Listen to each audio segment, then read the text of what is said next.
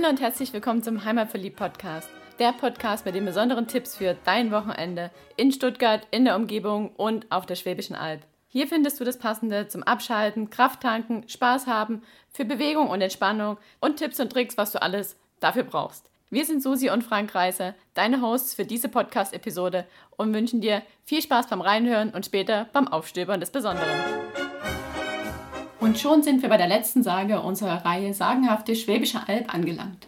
Heute geht's nach Pfullingen. Dort kennst du bestimmt den Schönbergturm oder auch Pfullinger Onderhos genannt. Doch Pfullingen hat noch ein Wahrzeichen, was aber nicht über die Stadtgrenzen hinaus bekannt ist. Dafür kennt es bestimmt jedes Pfullinger Kind.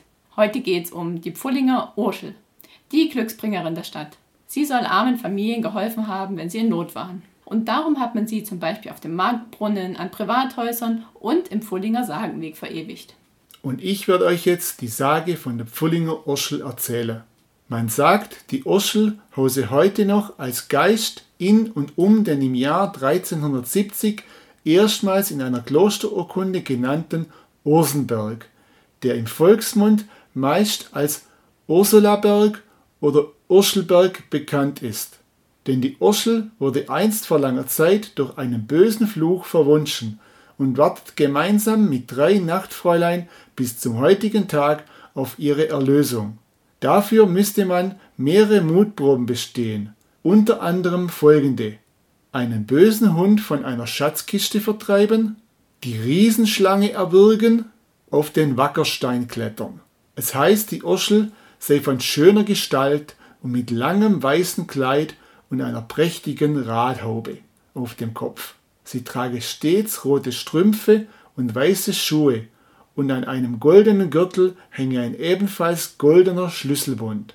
Lange ist es her, dass man die Urschel droben am Urschelberg beim Vasen in der Sonne sitzen sah, emsig strickend mit ihren goldenen Nadeln und hin und wieder über ihr Strickzeug weg hinabschauend auf das geschäftige Pfullingen, das von dort oben wie eine Spielzeugstadt aussieht. Wenn du auf den Spuren der Urschel wandern willst und zum Beispiel auch ihre Hand sehen willst, die sie scheinbar aus dem Ursulaberg hinausragt, dann ist der Pfullinger Sagenweg genau das Richtige. Der ist 5,5 Kilometer lang und startet am Friedhof.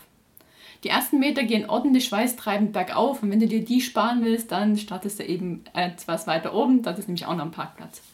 Aber der komplette Weg startet am Friedhof und geht dann hinauf auf den Ursulaberg.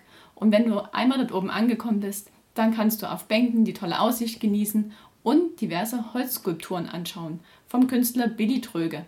Die Figuren wurden auf Basis des Sagenbuches von Stadtrat Martin Fink erschaffen und vor Ort erklären Infotafeln, was man da so sieht. Man begegnet neben der Urschel und ihren Nachtfräulein auch dem Pelzmichel, dem Waldmännle und einem schlafenden Graf.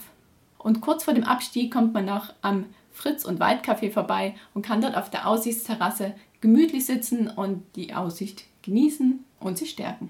Das ist zwar für heute bestimmt nicht der richtige Tipp für den heutigen Ostermontag, aber den Sagenweg kannst du ja heute trotzdem gehen und nimmst dir einfach dein Vesper selber mit. Und dein Bier. Und die Ostereier natürlich. Und jetzt wünschen wir dir noch einen schönen Ostermontag und viel Spaß beim Aufstöbern des Besonderen. Und hoffentlich hat dir unsere kleine Sagenreihe gefallen. Gib uns gerne mal Feedback auf Instagram oder Facebook oder schreib uns eine E-Mail.